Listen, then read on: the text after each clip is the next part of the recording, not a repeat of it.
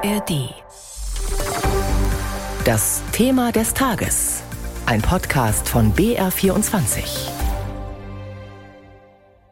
Ich stehe heute vor Ihnen und bitte um Vergebung für die Verbrechen, die Deutsche hier begangen haben.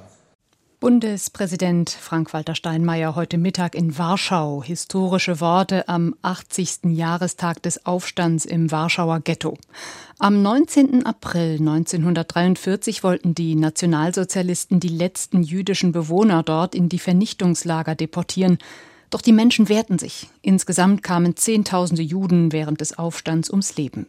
Wir sprechen gleich mit unserem Korrespondenten in Warschau genauer über die Gedenkveranstaltung, schauen aber erst auf das Verhältnis zwischen Deutschland und Polen. Denn das ist momentan alles andere als entspannt. Die polnische Regierung arbeitet sich immer wieder an einem Feindbild ab. Deutschland und die EU. Barbara Kostolnik über den Stand der deutsch-polnischen Beziehungen. Von einer Eiszeit in den deutsch-polnischen Beziehungen möchte der SPD-Politiker Axel Schäfer nicht sprechen. Eiszeit wäre, wenn wir überhaupt keine funktionierenden Beziehungen auf allen Ebenen hätten. Wir haben gerade im wirtschaftlichen Bereich sehr viele, sehr gute Beziehungen. Wir haben Gott sei Dank auch viele Austausche in der Gesellschaft. Nur politisch ist es schwierig mit der ultrakonservativen Peace-Regierung. Schäfer war gerade mit einer Delegation der deutsch-polnischen Parlamentariergruppe in Warschau. Dort durfte er dem polnischen Außenminister Rau zuhören, der wenig Schmeichelhaftes über Deutschland zu sagen hatte. Es war diesmal besonders traurig festzustellen, dass dann so versucht worden ist, so eine Abrechnung mit Deutschland zu machen. Polens Politik befindet sich im Wahlkampfmodus. Im Herbst sind Parlamentswahlen und vor allem die PiS und ihr Vorsitzender Jarosław Kaczynski profilieren sich gerne mit Anti-Deutschland und Anti-EU-Parolen. Der CDU-Abgeordnete Paul Zimiak ist Vorsitzender der deutsch-polnischen Parlamentariergruppe. Sein Urteil über die polnische Regierung fällt etwas milder aus als das von Schäfer. Polen wolle eine Partnerschaft auf Augenhöhe. Und das ist etwas, was wir in Deutschland, glaube ich, nicht so sehen, dass äh, die polnische Regierung sich nicht auf Augenhöhe sieht und manchmal fehlt es auch an Zeichen, dass deutsche Regierungen Polen ernst nehmen. Wenn deutsche Bundeskanzler und Kanzlerinnen entgegen aller polnischen Warnungen lange an billigem russischen Gas oder Nord Stream festhielten oder Olaf Scholz per Zug durch Polen in die Ukraine reist, ohne den polnischen Präsidenten zu fragen. Der russische Angriffskrieg auf die Ukraine hat jedoch etwas Annäherung gebracht, so beschreibt es der Koordinator für die deutsch-polnische Zusammenarbeit, Dietmar Nitan. Ich kann wirklich sagen, dass mittlerweile die Kommunikation zu allen Themen, die Ukraine betreffen. Also nicht nur Waffenlieferungen, sondern auch die Frage äh, des sich Abstimmens in der EU, was die Beitrittsperspektive angeht oder die Zusammenarbeit in humanitären Fragen zwischen Warschau und Berlin deutlich besser ist als noch zu Beginn des Ukraine-Krieges. Dennoch gibt es Themen, bei denen Polen und Deutschland meilenweit auseinanderliegen. Themen, die der grünen Abgeordneten Nike Slavik am Herzen liegen. Es geht um Menschenrechte, die unveräußerlich sind. Das sind die Minderheitenrechte, auch in Polen, die dort missachtet werden. Und auch die Rechte der Frauen, die wir stärker in den Blick nehmen müssen. Und natürlich auch die Rechtsstaatlichkeit und die Medienfreiheit. Laut der Europäischen Menschenrechtsorganisation ILGA Europe liegt Polen bei den LGBT-Plus-Rechten seit mehreren Jahren auf dem letzten Platz innerhalb der EU, noch hinter Ungarn. Und dann sind da noch die Wunden der Vergangenheit. Dietmar Nitan, der Koordinator für die deutsch-polnische Zusammenarbeit, stellt klar, Reparationszahlungen, wie sie immer wieder von polnischer Seite gefordert werden, wird es nicht geben, was aber nicht für Gesten guten Willens der Wiedergutmachung gelte. Das jedenfalls könnte helfen, ein Tauwetter in den deutsch-polnischen Beziehungen einzuleiten. Barbara Kostolnik über das angespannte Verhältnis zwischen Deutschland und Polen. Und jetzt schalten wir nach Warschau zu unserem Korrespondenten Martin Adam. Grüße Sie. Hallo.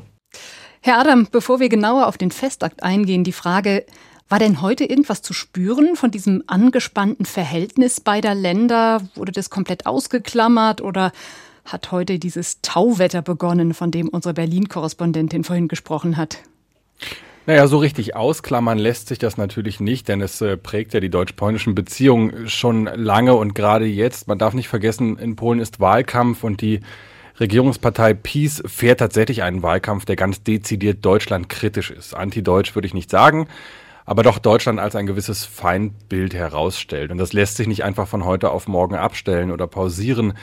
Ähm, auf der anderen Seite versteht sich Andrzej Duda, der polnische Präsident, durchaus als Garant ähm, für die deutsch-polnischen Beziehungen, als jemand, der dann doch eben diese Verbindung aufrechterhalten möchte und der sich auch auf einer persönlichen Ebene, so ist zumindest mein Eindruck, mit Frank-Walter Steinmeier ganz gut versteht und absprechen kann. Man hat es aber trotzdem gemerkt, spätestens an der Stelle, wo nach den bilateralen Gesprächen zwischen Duda und Steinmeier dann dem Bundespräsidenten eben doch auch noch dieser Reparationsbericht über 1,3 Billionen Euro äh, Reparationsforderung in deutscher Übersetzung übergeben wurde. Also das, äh, es, es spielt doch auch heute spürbar mhm. eine Rolle. Mhm. Hören wir doch jetzt mal rein in die Rede des Bundespräsidenten. Als deutscher Bundespräsident stehe ich heute vor Ihnen und verneige mich vor den mutigen Kämpfern im Warschauer Ghetto. Ich verneige mich in tiefer Trauer vor den Toten. Ich bin heute hier, um Ihnen zu sagen, wir Deutsche wissen um unsere Verantwortung und wir wissen um den Auftrag, den die Überlebenden und die Toten uns hinterlassen haben. Und wir nehmen ihn an. Für uns Deutsche kennt die Verantwortung vor unserer Geschichte keinen Schlussstrich. Sie bleibt uns Mahnung und Auftrag in der Gegenwart und in der Zukunft. Viele erinnern sich so ein bisschen an den Kniefall von Bundeskanzler Willy Brandt 1970.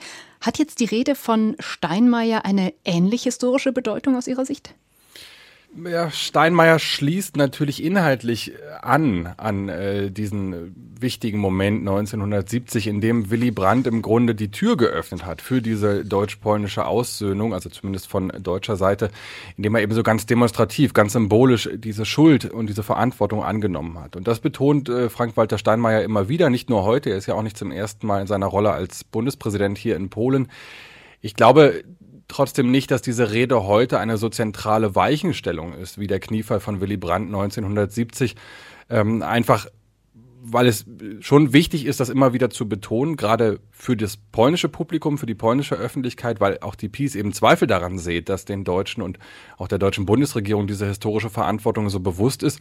Aber es ist doch im Kern nichts Neues, dass äh, Steinmeier hier steht und das eben betont, dass es nicht so ist. Er ist immer wieder hier und es ist auch wichtig, dass er immer wieder klar macht, dass diese Verantwortung angenommen wird. Aber es ist nicht zu erwarten, dass jetzt äh, irgendeine Form von Tauwetter, ein, ein Kursumschwung in der polnischen Regierung stattfindet. Einfach schon alleine, weil eben Wahlkampf ist. Und bis dahin wird das sicherlich noch sehr angespannt bleiben hier. Hm, noch ganz kurz, wie geht es weiter mit den Reparationszahlungen, die Polen verlangt jetzt von Deutschland aus Ihrer Sicht? Ja, das ist eine, eine gute, eine offene Frage. Ich weiß es nicht. Also das, was passieren wird, ist, dass nachdem Deutschland das abgelehnt hat, die Bundesregierung hat ja eine kurze diplomatische Note geschickt und gesagt, die Sache ist rechtlich geregelt, wir sehen uns da eben nicht mehr verpflichtet, wird Polen jetzt darauf antworten, wiederum in Form einer diplomatischen Note und nochmal mit Nachdruck dieses Geld einfordern. Was dann dabei rauskommt, ist offen. Danke, das waren Informationen und Einschätzungen von Martin Adam, unserem Korrespondenten in Warschau.